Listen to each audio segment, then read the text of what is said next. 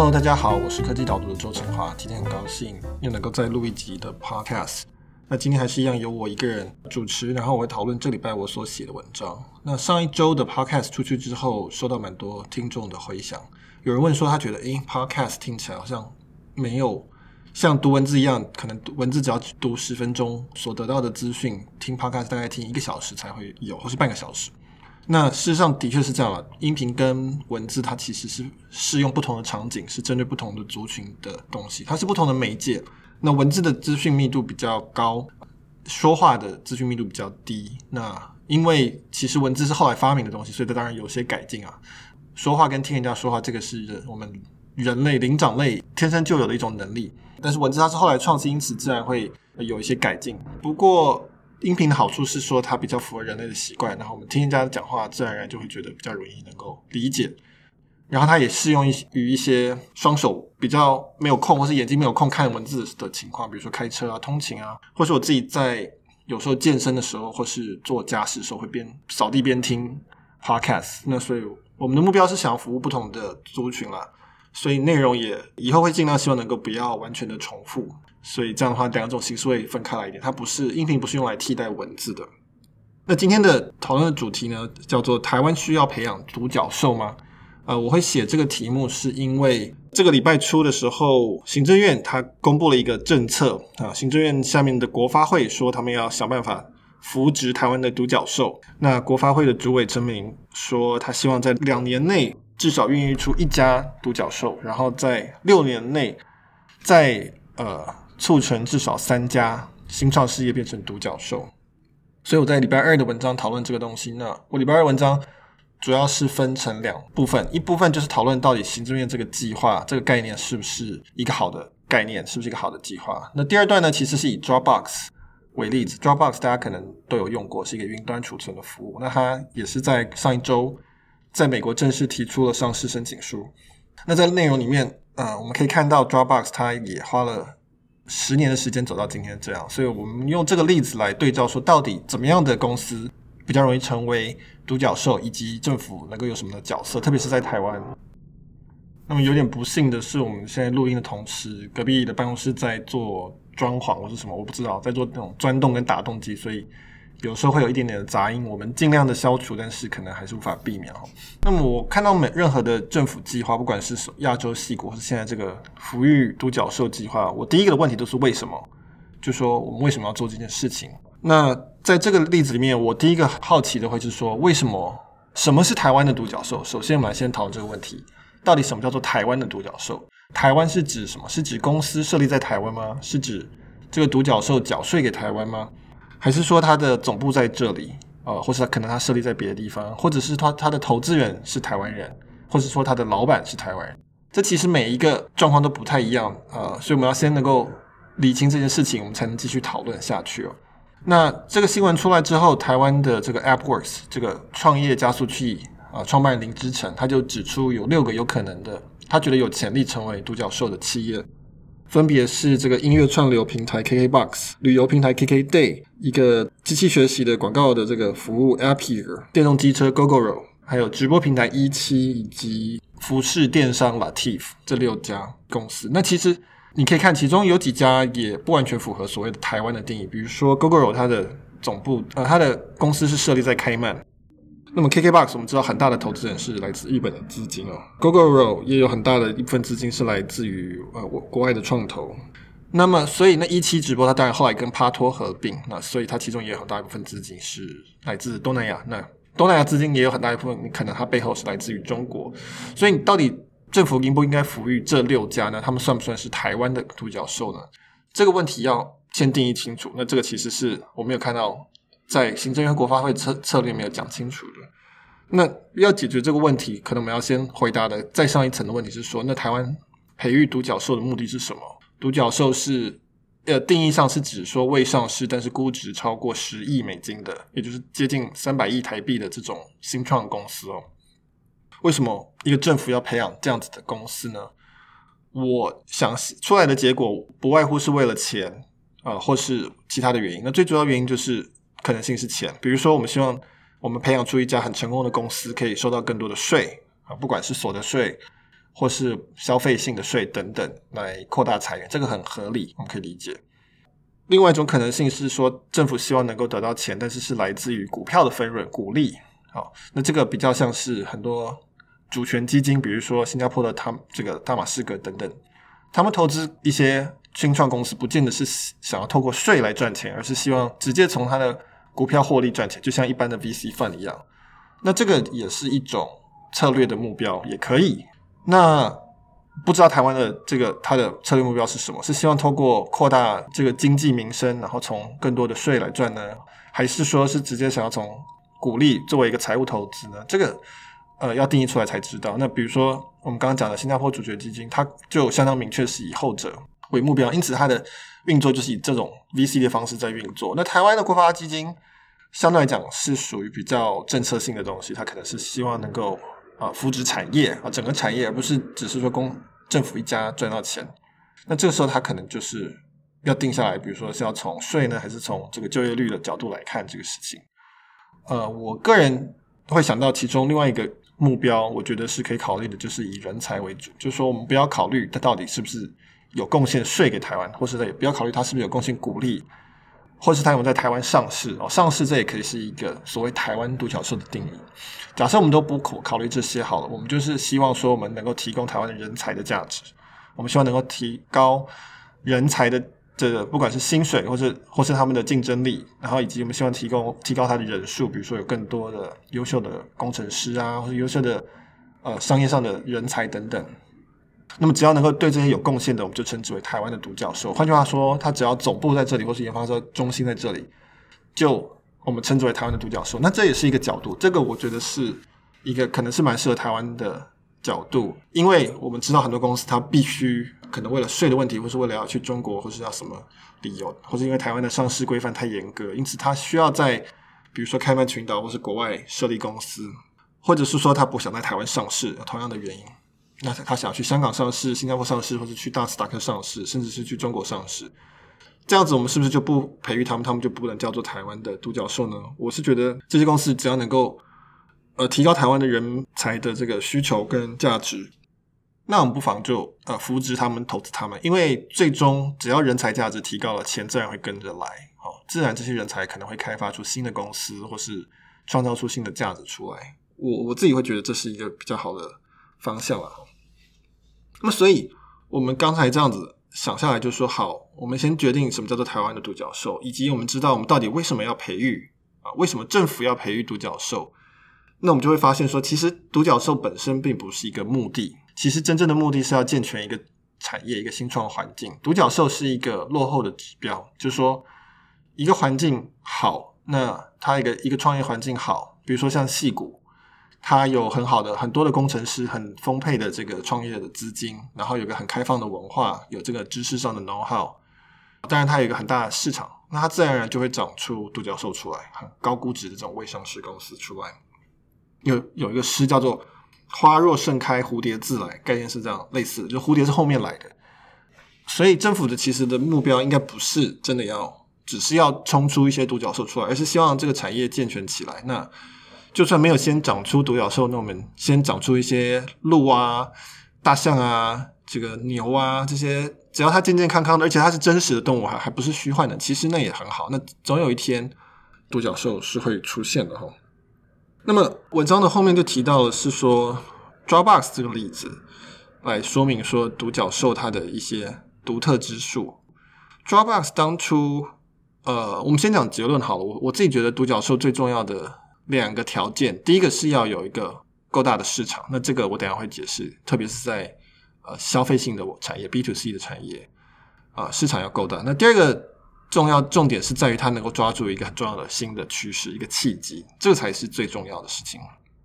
啊、市场规模、呃，人口数跟国界，这其实反而是其次。那 Dropbox 就是其中这样的一个例子。Dropbox 今年提出上市申请书，那它的估值已经超过一百亿美金哦，就是一个十倍的独角兽。那实际上是之后的市值多少还要再看一下。那可是 Dropbox 其实它走到今天上市也花了十年，它是在二零零七年创业的。这个时候，这是在 iPhone 之前的时代创业的。那当时 Drew Houston 这个创办人其实也只有一个人，从 MIT 刚毕业，然后他先去申请了 Y Combinator 这个矽谷很重要的一个加速器。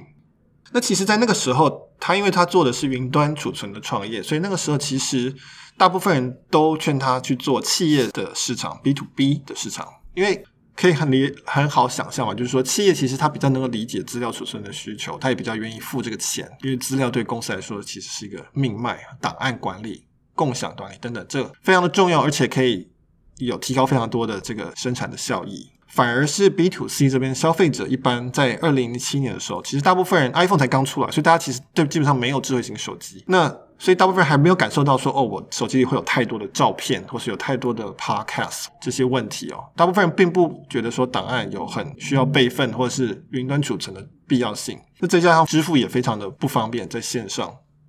我们知道像 Stripe 那些都是在后面的时候才出来的。这个时候，大家大部分人都会说，那你当然是应该走企业的储存市场，不要走消费者端的市场。大部分人没有需求，也不知道怎么付费，而且大部分人基本上不喜欢再付网络的软体的费用。这可以跟另外一家公司比，那就叫做 Box。Box 那个时候是针对企业端的云端储存，就是我刚刚讲的，大家觉得比较合适的一个切入方向。而且 Box 其实是在二零零五年创业的，比 Dropbox 还少啊，快早两年。所以这两家公司一个有趣的对比，一个是 B to B，就是 Box；一个是 B to C，那就是 Dropbox。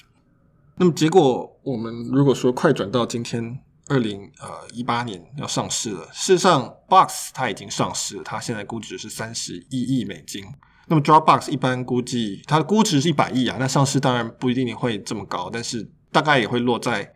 比 Box 还要再高的这个呃区间之内。而且 Dropbox 事实上它的营收跟它的客单价其实都是高于 Box 的，那所以这是一个还蛮意外的事情啊，就是说为什么会？最后结果是这样子呢？因为事实上就是 Dropbox 它抓住了一个新的契机，就是所谓的 IT 消费性化啊，就是 the consumerization of IT。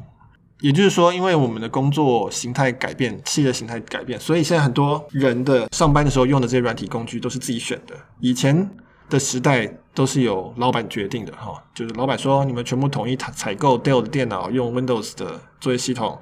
打电话用 Skype，作业软体用 Windows 的里面的 Sync 啊、Office 啊等等，或是这个他们的 Outlook Mail 系统，所以它是一个企业采购。但是到了后面手机出现，然后普及之后，大家开始可以选择自己的这个软体工具，这个时候才出现了像 Dropbox。以及我同一篇文章提到的像 Slack 这种软体，变成是说它可以不用经过企业采购这个市场的通路，它可以从员工的这一端打入一个企业哦，就是说员工都采用了某一个软体之后，他们就会跟老板说：“老板，我想要，我们想用这一家，我们不想要再用你选的，因为不好用。我们想要用 iPhone，我们想要用这个软体，那个软体。”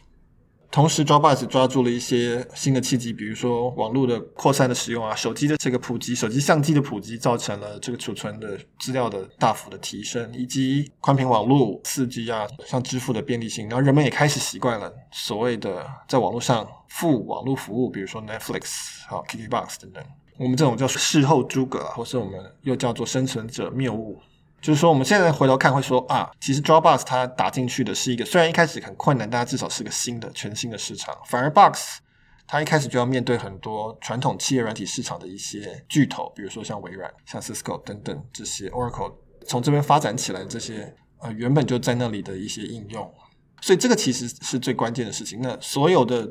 独角兽，也就是这种快速成长的未上市公司。基本上都是要抓住到一个新的契机，它不可能是在一个旧的东西里面打转。台湾的宏达电是我在文章里面提到另外一个例子，它抓住的契机就是 Android，那个时候它需要一个硬体的配合厂才能跟 iPhone 对打，呃，但是 Google 自己没有要做，所以宏达电从很快的从代工变成是代工 Android 手机，到最后变成自创品牌，抓住了一个新的机会。那它宏达电，我在另外一篇文章谢谢你宏达电里就提到，所以它就成为了一个成功的 B to C 品牌。虽然现在当然是相对的是状况比较差一点，但是毫无疑问是曾经是一个世界级的，而且是是相当领导性的厂商。那它就是那它的市场也并不限于台湾，很显然是抓到了全世界的一个机会哈。所以如果我们在这边稍微整理一下，行政院或者政府的最主要的需要他帮忙的地方，就是健全这个产业的环境、新创的环境，让它。资金分配或流通，让它人才能够发展，适才适所，让一些上市柜的法规可以不要那么套用旧的产业，而没有去符合新的趋势等等，这些是我们希望能够看到的，但并不是要去刻意的拉拔独角兽。因为国发会在在在他的新闻稿里面提到说，他可以保证两年之内会有一家独角兽出现。那这其实意思就是说，他要扶植这些准独角兽，也就是像林之晨提到这六家，然后把它推到变成独角兽。那其实这意义非常的小，因为准独角兽这些都已经是自由身了，他们其实不太需要政府的帮助。需要政府去帮助的，其实也不是个别企业，而是希望能够让整个健环境健全而已。所以，其实政府不应该以拉出特定的独角兽为目标。那独角兽是一个结果。那么，如果我们真的要看独角兽的话，其实。它的最重要的一个条件其实是它的市场规模。我们刚刚讲过，独角兽它因为是未上市公司，所以它没有市值，它其实只有估值。也就是说，我们投资人相信它值多少钱。那因此，投资人相信它值多少钱，完完全全基本上是取决于它所在的市场有多大。我如果相信你的市场很大，那我再相信你有一定的竞争力，那我可以给你一个很漂亮的估值，即便你才刚开始而已。所以，如果政府真的是想要拉出，而且是系统性的拉出独角兽的话，那他应该要想办法去提高这些新创所能触及到的市场。在文章里面引用了一位矽谷创投的所分析的一个架构，他就说，基本上一个我们讲一个很大型的公司，你可以去分析它的商业模式，基本上就是两个数字相乘就知道了，一个是它的顾客数，一个是它的顾客客单价，这两个数字相乘就会决定它这家公司的规模。所以呢，如果是一个独角兽，它基本上。就处于两种极端之间，一种极端就是说它的顾客很少，但是每个顾客的客单价非常的高，那我们取名为大象模式。那比如说像台积电啊、红海啊这种做 B to B 的，几乎都是大象模式，就是我就客户并不多，但是他们都带来非常大的营业额，那我就会是一个很有价值的生意。那另外一个比较新的，也是过去这十到十五年因为网络而诞生的呢，就是所谓消费型的网络的独角兽。那它走的叫做苍蝇模式，就是我。每一个客户的客单价非常非常的小，只有几块钱或是几十块钱，但是我有上千万甚至上亿的用户，那这完完全全是网络时代才可能发生的事情啊，才可能这么快发生的事情。比如说 Facebook，比如说 Google，比如说啊 Netflix，或是这边提到的 Dropbox 等等。像 Facebook 跟 Google，当然它付费的客户其实是广告主，但是它的使用者是数十亿的用户，而每个用户带来了一些一点点的这种广告点击的几块钱的这种收入，那全部乘在一起就变成了一个非常有价值的一个市值是全球前十名的这个企业啊，Facebook、Google 都是这样子。那这一类型的独角兽，如果台湾政府要扶植的话，显然光是台湾市场是不够了，因为你需要上千万到上亿的苍蝇嘛。那台湾就是两千三百万，这不可能支撑得起的，所以一定要能够协助他们能够出海。那所以，如果说是真的要往这个目标走的话，那台湾政府必须要协助解决台湾新创的这一个特别的问题，就是我们处在于小市场，那我们自然而然不能够限缩于这个小市场啊。所以，如果它是一个代工的新创，或是一个 B to B 新创，就反而没有这个问题。这个过去台湾的科技基金做得非常非常好的，全球顶尖的，非常的能够去。处理跟行销 B to B 的这些客户，那但是新的这一波消费性的部分就没有这么容易。那那如果政府要帮忙，这部分是可以帮忙的。那只是说在国发会列的这新闻稿里面，其实这一点反而是列的是最少的，反而大部分还是在以培养台湾国内市场，不管是资金或是上市的这些限制，比较像是希望能够吸引国外的企业来台湾啊，甚至在台湾上市的这个概念来出发点。那这个是也是 OK 的，当然这也是一个需求。但是就并不符合其实大部分人对独角兽的印象，以及这十几年来这个新的这一个类型的独角兽茁壮的一个趋势是没有迎合到这个趋势的。那最后我想要谈的是说，从前面都是从政府或者从投资人的角度来看，才会有所谓的投独角兽的概念。但其实对创业者来说，倒不一定要成为独角兽才行。我其实对这题目一直很有兴趣，因为我自己常被问，我常常被问说，你在台湾做科技导读，那市场很小啊，然后就没有多少人要付费啊，那所以市场又小，付费率又低，那你们这样做不了多大，或者换言之，你做不成独角兽嘛？我觉得我一直觉得这个概念其实是反过来的，台湾市场太小，所以不能做什么什么什么，这个。思考逻辑其实不是一个创业者的思考逻辑，创业者的思考也是反过来的，是说我想要做成什么样的企业，那么我再来去划定说我的市场需要多大。所以，如果我想要真的想要做一个独角兽，我想要做一个超级大公司的 CEO 的话，那我当然就要去画出一个足够大的能支撑的这个业务出来，这么大的市场才出来。所以，换句话说，我可能就不能够只用台湾市场来做。但如果说这不是我的首要目标的话，我还是可以做出一个很赚钱的企业。我并不需要，不一定需要募很多钱成为一个独角兽。所以从创业者的角度，这其实是一个不同的选择。如果是创投，它而且你如果是属于那种高风险的创投，那你一定是希望找到独角兽，因为你的高风险代表说大部分都会失败，那你就必须要有一个成功的，它的投资回报率会大于啊，相当于所有的企业失败的总和才行。所以其实它的模式限制了啊，VC 的模式限制了他必须要寻找独角兽，但是从创业者的角度倒不一定是这个样子。我在有一篇文章叫做《网络时代的小市场人才策略》，我曾经写过说，我们可以想象说有两家老板。要开卤肉饭店，那一家他其实就是想要卖卤肉饭，他想要实现当餐餐厅的梦想，他喜欢做菜给大家吃，那他就很有成就感。那他可以做出一家很不错的卤肉饭餐厅，然后甚至他可以走得非常的非常的高端的专业化，希望能够拿到卤饭卤肉饭的三星米其林三星。那这是一个路线，那这也很成功，这也很有地位，这也值得尊敬，而且这是一个创新。那么另外一家他可能是希望说，我希望做出卤肉饭的这个。全球的麦当劳肯德基，好一个全球，或者甚至或者是摩斯汉堡好了，但他想要做卤肉饭的，那这个时候他的做法就完全不一样，他必须要有不同的人才，他需要软体、硬体、行销、品牌、网络的人才，他要去募到相当的钱，他要去能够标准化这个流程，他要懂得去行销，用新的方法，当然他也要能够画出说哦，到底多大的市场，大家愿意吃饭的这个市场，比如说台湾、日本。中国、香港之类的，这样画一画，然后才知道说多少家店能够达成这个梦想。所以他可能同样的是开在台北市开第一家卤肉饭餐厅，甚至他可能开在前一家我刚刚讲的那家的隔壁。可是那个心态是完全不一样的。他可能只是为了要试验，或者他觉得这地方是适合作为一个 prototype 的地方。他同时也要思考怎么样去 scale，怎么样去复制等等。那这是一个不同的心态。他可能要募不同的资啊，他要去可能要请摩斯投资给他，因为摩斯有开连锁店的这个。经验跟日本的这个关系等等啊，所以这个概念是不一样的。那他的出发点不同，他就自然要考虑的事情就不一样。所以没有这样思考的创业者，其实就做不出来。那因此，传统的上认为说台湾市场太小而做不出什么什么，这个我觉得它主要问题是说它是一个经验主义的传承，它是来自于我们过去台湾科技业这种制造代工产业，他们所留下来的一个经验是说，哦，B to B 比较好做啊，尤其是以台湾的这个当年的状况。可以比较快的打出大量的市场，做出一个很高的价值，这个是没有错的。但是 Dropbox 例子就是显示说，新的机会、新的契机打开，特别是在消费性市场，那就有新的不同的可能性。如果完完全全抱着旧的这种经验主义，还没有看到新的变化的话，其实是可能会错过更大的机会。就像 Dropbox 当初他如果也是走 B to B 的话，可能就是一家 B to B 的企业，当然可能也做得不错，但是不会像 B to C 这样子。做出了一个是大家都觉得耳目一新，而且到现在还是觉得非常的好用，而且占着一个还蛮重要的位置的一个企业。所以